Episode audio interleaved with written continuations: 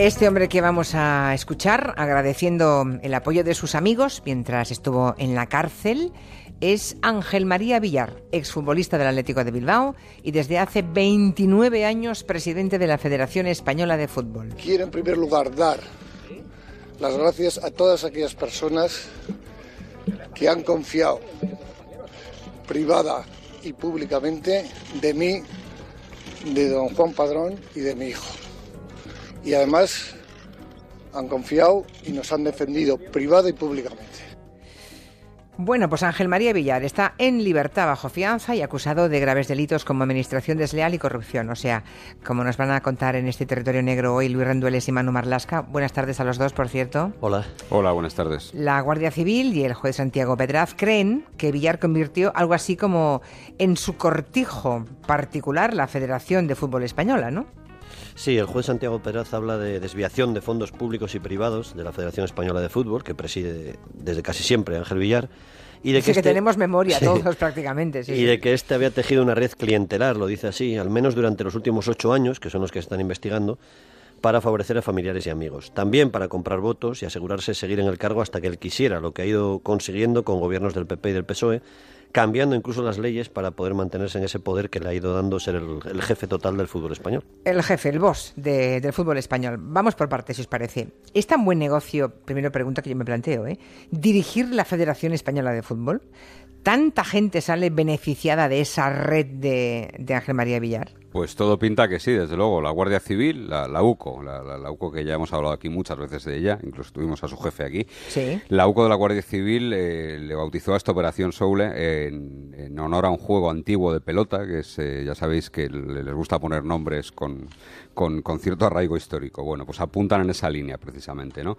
Con lo que se está descubriendo hasta ahora, eh, solo en sueldos, por ejemplo, se entienden algunos actos que parecían muy generosos de Villar y sus compañeros, ¿no? Por ejemplo, desde el año 2012 la Federación Española de Fútbol dejó de, recibir subvenciones públicas por un total de casi 5 millones de euros. Renunciaron a ellas. El presidente lo que dijo fue Villar que, bueno, que el país estaba muy mal y que él era un patriota y sus directivos también y que entonces no hacía falta que recibieran subvenciones, ¿no? Claro, el asunto tiene truco si tú recibes subvenciones, tienes que someterte a la ley de transparencia que obliga a hacer públicos los sueldos del personal, las cuentas, es decir, tener una absoluta transparencia que evidentemente Villar no quería. Y los sueldos no están mal, claro. Nada mal, por empezar por los nuestros, por los de los periodistas. El director de la revista de la Federación Española de Fútbol, que es una revista mensual, es el periodista Luis Arnaiz. Cobraba 132.000 euros al año. Caray. El jefe del comité de árbitros, Victoriano Sánchez Arminio, que fue árbitro en su día, ganó una media de 146.000 euros al año según los datos de la agencia tributaria que recoge el sumario del caso. La secretaria de la Federación, Esther Gascón, gana unos 175.000 euros al año. La directiva encargada de las relaciones con los futbolistas de la selección española, María José Claramunt, ganaba 371.000 euros al año. Angela Merkel gana unos 270.000 euros sí, al bueno, año. Y, y, el presidente del gobierno 70 y pico mil, 80 mil, ¿no? Y Jorge Pérez, que fue secretario general, el número dos de la federación, luego se fue despedido y denunció corrupción. Allí dentro cobraba 460.000 euros al año. ¡Qué barbaridad! Bueno, pues en ese ambiente de generosidad y de buenos sueldos, la Federación de Fútbol fue la única que rechazó hace tres años recibir una subvención de un millón de euros en ayudas a las mujeres deportistas. A cambio de esa subvención debería incluir un 33% de mujeres en su junta directiva y poner en marcha un protocolo para prevenir los abusos sexuales en el deporte, en este caso en su deporte, es decir, en el fútbol. Y renunciaron ya. Una curioso, eh, una buena parte de la investigación analiza, pues eso, los ingresos y las finanzas del señor Villar y su manejo absoluto de todo el dinero del fútbol. Sí, Villar cobra unos 180.000 euros de la Federación Española, puede parecer poco, pero gana 280.000 euros más al año de la FIFA, de la Federación Internacional de Fútbol, y algo más de 200.000 euros más al año en la UEFA, en la Federación Europea. En el sumario del caso hay una grabación en la que el propio Villar aparece llamando a una operadora de un banco suizo y acaba preguntando por su saldo en esa cuenta. Tiene ahí una cuenta y la operadora le dice que el saldo es 1.821 pues será un millón, un millón ochocientos veintiún mil euros, imagino, supongo, ¿no? Mm. Eso en una cuenta. Y la, la Guardia Civil cree que buena parte de ese dinero en Suiza no lo declaró a Hacienda, ¿no? Bueno, Juan Padrón, que es vicepresidente, es el número dos de Villar, afirma que Villar se ha hecho millonario, multimillonario concretamente. La Guardia Civil cree que pudo haber cometido un delito contra la hacienda pública y subraya que hubo un tiempo, hasta el año 2014, donde no declaró su dinero en el extranjero y la Guardia Civil ha encontrado que Villar y su esposa son dueños ni más ni menos que de 12 inmuebles en España. La mujer, por cierto, detectó la Guardia Civil que había ingresado dos veces la misma cantidad en metálico en un banco, 140.000 euros. Villar no, habría, no se habría limitado a enriquecerse él solo. Del que fuera su número dos, su mano derecha, Jorge Pérez, durante muchos años, y luego terminaron fatal, habla así en otra grabación del sumario. Habla con un, con un amigo y Villar dice, ¿quién le nombró secretario general? El amigo le contesta, el presidente de la Federación Española de Fútbol. Bien, yo le he hecho rico, le he hecho rico, ¿verdad? Sí. Y era un vago, ¿verdad? Por supuesto que también. Vaya conversación. Eh, bueno, es que es, uno de los trucos, ¿no? Hacer rico a todo el entorno para que se callen todos, claro. El absoluto control sobre el dinero del fútbol se reparte también con la familia en el sentido literal, en el sentido estricto, la familia de sangre. no solo la familia, ¿eh? en versión italiana en lo que al parecer se convirtió la federación. No, porque si hay alguien favorecido por Villar es su hijo, Jorge Villar, que es abogado, que oficialmente no trabaja en la federación, pero que tiene muchísimo poder de decisión dentro de ella, ¿no? Y la gallina de los huevos de oro de la Federación Española de Fútbol, eh, pues lógicamente es la Selección Española de Fútbol, sobre todo cuando empezó ese ciclo ganador de Eurocopa es que Mundial. pillado unos años estupendos, además. Hombre, con todos los que lleva, alguna buena época debía pillar, porque son 30 años casi. Sí, también es verdad. ¿eh? Villar siempre ha cuidado a todos los partidos. En el año 2008, cuando el señor Rajoy estaba casi desahuciado, le invitó en avión privado de la Federación a ver la final de la Eurocopa entre España y Alemania. Y en fin, volviendo a su hijo, a Gorka Villar, el juez indica que a través de su sociedad de asesoría deportiva, el hijo de Villar ha ido cobrando varios sueldos importantes. Por ejemplo, vamos a contar algunos. Cobra 4.000 euros al mes de la Federación de Fútbol de Chile, 2.500 euros al mes más de la Federación de Colombia, 3.000 euros más cada mes de la Federación de Ecuador, 24.000 euros al año de la Federación de Venezuela. Pero bueno, pues y ya he perdido la cuenta. Posiblemente por casualidad, todas estas elecciones, a las que hay que añadir la de Corea del Sur, Jugaron varios partidos amistosos con la selección española, la de Chile tres veces en los últimos años, la de Corea del Sur dos, coincidiendo, insisto, puede ser casualidad, con los contratos que fueron firmando con la empresa del hijo de Villar. Bueno, bueno, bueno. Y otro personaje interesante también es la señora Clara Moon, ¿no? La que es la jefa de las selecciones, la encargada de tratar ella con las estrellas de la selección española y, bueno, y decía siempre que no les falte de nada. La gente le a mis chicos que no les falte de nada. recordará a la gente en las imágenes de Mundial, de Eurocopa, porque siempre está cerquita de ellos, ¿no? El sumario indica que María José Clara Moon cobró casi un millón de euros de la federación en los últimos cinco años, más otros 227.000 de euros de una sociedad que se llama VOS, VOS, que recibió mucho dinero de la federación coincidiendo con el, el apogeo de poder de la señora Claramunt. La jefa de la selección española vivió durante más de dos años, más de dos años, en una suite de lujo del Hotel Hospes Puerta de Alcalá, un hotel de cinco estrellas al lado de Puerta compensaba más que se comprara un piso, ¿no? Una noche allí son unos 500 euros en una. Pues imagínate, imagínate, y vivió dos años allí. Sí. en precio. Futbolistas como Iker Casillas o Sergio Ramos la llaman la jefa. Y su poder de estos años emanaba de lo que, que ella supuestamente garantizaba la paz entre, entre las estrellas de la selección. ¿no? El hijo de Villar, Gorka, habla en una grabación del sumario con un amigo de los supuestos chantajes que hacía la señora Claramunt, que dice siempre está amenazando y si no paro la rebelión que hay montada con los jugadores, arde Troya. También hablan de lo que llaman ellos Ramos y los relojes de mierda. Bueno, esto merece un apunte. Ramos y los relojes de mierda. ¿Eso mm, eh, se refiere al Ramos que yo, que yo creo, a Sergio, Ramos? Sí, sí, sí, ¿Y, los relojes de mierda? Ya me contaréis. Bueno, a ver, lo que sabemos es que Ramos, Sergio Ramos, el jugador del Real Madrid de la selección, es un apasionado de los relojes y le gustan los relojes caros y lujosos como a tantos otros futbolistas. Sí, de plástico no se los compra, ya me imagino. Por eso. Y entonces, en aquella época, Iberdrola era uno de los patrocinadores de la selección española de fútbol. Era un patrocinador generoso. Ramos, uno de los capitanes, apretó las tuercas al presidente de Iberdrola, medio en broma, medio en serio, ¿eh? para que se comprometiera a regalarles un reloj a cada uno si ganaban la Eurocopa del año 2012, ¿no? Como así hicieron, como la ganaron, ¿no? Así que el presidente de Iberdrola, pues bueno, pues aceptó el, reto y Ramos y todos tienen fabulosos relojes que les pagó Iberdrola. Eso sí, Iberdrola dejó poco después de patrocinar a la selección, que perdió así casi 12 millones de euros, que era el dinero que patrocinaba, según una llamada del sumario. Bueno, parece que el señor Villar y los suyos, crecidos por los éxitos de la selección, lo que decíamos antes, ¿no? Eh, de esos años, pues hay algunos pletóricos para la selección española. Casi se sentían fuera de la ley, ¿no? De la ley del deporte y casi de todas iban a la suya. Sí, así lo dicen ellos con un, estilo muy gráfico, ¿no? Por ejemplo, la jefa, Clara Munt, habla con Villar por teléfono porque al parecer habían surgido algunos problemas con un partido amistoso que iba a jugar la selección española en Murcia. Había algunos asuntos que no estaban claros de seguridad en ese partido y ella le dice así al presidente de la Federación Española, me cago en la normativa y en la ley del deporte me cago. Mira qué bien. Qué amable. Las grabaciones del sumario, que como ven no tienen desperdicio, indican que los puestos eh, y esos grandes sueldos, está claro para lo que sirven, ¿no? Para comprar voluntades y lealtades, ¿no? Para comprar votos, votos de esos y de otros en las sucesivas elecciones a presidente de la Federación de Fútbol. Claro, es, fácil verlo. Eso es, hay un montón de ejemplos de esto en, en el sumario.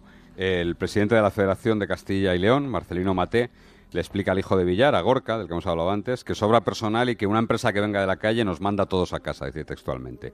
Se habla de 150 personas en nómina. En otra grabación, incluida en el sumario, el que fuera seleccionador de fútbol, Javier Clemente, que es un, defensor a ultranza de, Villar, habla con el presidente Juan, con el vicepresidente, con Juan Padrón. Y este se muestra en contra de contratar a más gente y dice textualmente, en vez de suprimir, porque esto no hay quien lo aguante, que la gente vaya a leer el periódico y tú les pagas. Javier Clemente, por su parte, se ha enterado esos días, cuando están siendo grabadas las conversaciones con Padrón, de que un directivo de Murcia va a ser ascendido y tendrá voto en la Asamblea, el órgano de gobierno del fútbol español. No, no parece que a Clemente le guste mucho el tipo de Murcia y dice, ha entrado el de Murcia. Te dije yo que entraba el de Murcia. Ya le han metido al de Murcia también, ya le han metido al de Bilbao, al caraduro del de Bilbao, al de Murcia, al otro. Le han metido a muchos más, son votos, son votos comprados, joder Juan, apoyos comprados, decir amén, amén, amén por llevarse unos dineros. Bueno, pues son votos comprados, claro, a favor del señor Villar, se supone, y su junta cuando se vuelvan a presentar. Y así se garantiza pues seguir cobrando y seguir viviendo de la federación. Si es que. En el sumario, aparte de esa explicación tan, curiosa de Javier Clemente, hay muchas otras. Presidentes de federaciones territoriales explican cómo llevan en autobuses o en coches a jugadores femeninas para votar por billar. Claro, están federadas y tienen derecho a voto. Se ejercen presiones de todo tipo, desde arriba abajo. Los presidentes de federaciones saben que si no llevan los votos masivos para billar, se acaba el entramado y se les acaba el chollo a ellos claro, también. Claro, y se movilizan, tú dirás. Por supuesto. Algunos han colocado a familiares, otros tienen hijos con agencias de viajes que reciben contratos de la federación, empresas de construcción a los que se les encargan obras por parte de la Federación, alguno más cobra de una empresa que es la que viste a todos los árbitros de España porque así lo decide Villar. En una grabación con el presidente de la Federación Cántabra, el señor Peláez, este le explica a Villar que tiene 5,2 millones de euros para lo que se te ponga en los huevos. 5,2 millones para eso. Bueno, está bien. Mm, eh, pero yo recuerdo bueno, éramos jóvenes ingenuos entonces, ¿no? Que a finales del siglo pasado el gobierno hizo una ley para, evitar que los presidentes de las federaciones deportivas se pudieran presentar más de tres veces al cargo, ¿no? Y que se perpetuasen en, la, en, esas redes que ellos mismos creaban, ¿no? ¿Qué falló en el fútbol si se hizo para otras federaciones deportivas? Viendo y temiendo y sabiendo, supongo, el gobierno de turno que esto estaba pasando. Sí, sí se sabía. Falló que Villar supo extender muy bien esas redes y que en aquellos tiempos, efectivamente, a finales del siglo pasado, parecía que la era de Villar terminaba. Pero el que fuera entonces secretario de Estado para el Deporte, con el PSOE, don Rafael Cortés Elvira, decidió sorprendentemente eliminar esa norma y permitir que los presidentes como Villar pudieran presentarse todas las veces que quisieran. Eso es Rafael Cortés Elvira, ¿eh? secretario de Estado con el PSOE. Y me vais a decir que este alto cargo de gobiernos socialistas tomó esa decisión, supongo, por el bien de todos, ¿no? Por el bien del fútbol español, no por el bien de Ángel María Villar. me gustaría decir eso del bien general que, que acuñó aquel, pero no, no lo podemos decir. El sumario recoge algunos datos que bueno, que no son casualidades, desde luego, y que parecen aplastantes, aunque no queremos sacar conclusiones nosotros. ¿eh? Cinco años después de aquello, eh, se nombra una nueva jefa nacional de los servicios médicos de la Federación Española de Fútbol y es la doctora María Elena Herreros González que está casada, curiosamente, con don Rafael Cortés Elvira. Ah, acabaremos. Y hay algún dato más que recoge la Guardia Civil. Una empresa de asesoría del propio Cortés Elvira recibió un millón y medio de euros en tres años de una sociedad, el Grupo Santa Mónica, que era curiosamente la que explotaba los derechos de televisión de la selección española de fútbol. Cortés Elvira además participaba en una sociedad llamada Esinet su socia allí es una ciudadana coreana, se llama Mónica Han Chao, y curiosamente esta mujer es la esposa de Gorka Villar, uno de los hijos de Villar que también está imputado en historia. Por favor, pero te parece el Tribunal de Cuentas. Bueno, ahora, ahora se entiende que todo un exsecretario de Estado tomase aquella decisión, ¿no? Y también que aparezca implicado en el sumario montando una reunión en un reservado con el señor Villar, que es un encuentro que fue grabado nada menos que por la Guardia Civil. Claro, ¿no? porque es ya que estaba- la prueba ya- es fehaciente. Ya vamos. estaba encima de, de la Ya, operación y ya estaba la- en su fase de, de explotación. ¿no? El 6 de julio de este año pasado, en un restaurante, de este año, digo, de, de 2017, en un restaurante llamado Labracho de Madrid, ya estuvieron Cortés Elvira y Villar, acompañados de un juez llamado Juan Antonio Toro. Las grabaciones de teléfono de los días anteriores y de los posteriores muestran cómo un cargo de la Federación Madrileña explica que Cortés Elvira es amigo del juez, que este está del lado de Villar a su disposición incondicionalmente, así lo dicen, ¿no? El juez incondicionalmente a disposición del señor Villar. ¿Y sí? el- sí, el juez Toro ya archivó otra denuncia contra Villar por un adelanto electoral, o sea que sí que parecía que daba síntomas de estar a su favor. El tema de Haití, dicen, ha caído en el juzgado e interesa que el juicio salga lo más tarde posible. ¿Y cuál es el tema ese de Haití, de contra Villar? Que era- Pues es un tema muy feo que investiga un juez en Majadahonda, aquí en Madrid, después del terremoto de Haití en el año 2010. Terremoto tremendo, con un montón de víctimas. Sí, sí, sí. La Federación Española de Fútbol recibió una subvención de un- de 1.200.000 euros para ayudar a niños de varios países en apuros. El gobierno, que entonces estaba Zapatero, le apretó a Villar para que una parte de ese dinero, unos 220.000 euros, lo destinaran a financiar una escuela de fútbol en Haití. Era un proyecto bonito. ¿Y la, qué? ¿Qué la escuela no la existe. escuela? No, la escuela no existe. Ah, no se hizo. Los No se hizo. 220.000 euros no fueron a la No, escuela. Lo único que se hizo fue enviar algo de ropa deportiva y material deportivo a Haití. El dinero no está. Villar dice que falsificaron su firma y acusa a su número dos, a Jorge Pérez, al que luego despidió, y que hoy es uno de los denunciantes contra él. Pero en Haití no hay nada. En Haití no hay nada. Si hay algo repugnante es robar a los que no tienen nada. Eso, mm, cuando nos lo encontramos, ocurrió con aquella... En Valencia también, ¿os acordáis? El caso Cooperación. se El caso cooperación, El ¿no? caso Cuan- Cooperación, sí. eh, o sea, cua- mm, es decir, que mm, robar está feo, ¿verdad? Y es un delito. Pero robar al que no tiene nada, al más miserable, al que necesita de solidaridad, robar, bo- robar dinero de, de ese bote de solidaridad, me parece mm, repugnante, a- además de un delito y ojalá pues le caiga todos los puros posibles, ¿no? Por cometerlo. Bueno, eh, no os pregunto por el juez Toro, no, no me diréis que sigue ejerciendo. Bueno, por Eh, supuesto. por que sí. supuesto que sigue ejerciendo. Pues Pero ya- ¿cómo que sigue aquí ejerciendo hace el mucho juez tiempo Toro? que hicimos un territorio negro de lo que costaba que un juez dejase de ser juez. Hace muchos años, igual hay que actualizarlo ya. Jefa, dijiste que habías dejado de ser ingenuo al siglo pasado. No- no- Sí, pero es Bueno, mentira, es ah, mentira. Cada día me lo demuestra a mí misma. Pues sí. Así no, que el juez Toro sigue ejerciendo. Bueno, bueno, bueno. Pues hasta la semana que viene. Manu. Marlasca y Luis Rendueles. Buenas tardes. Muchas gracias. Tremendo.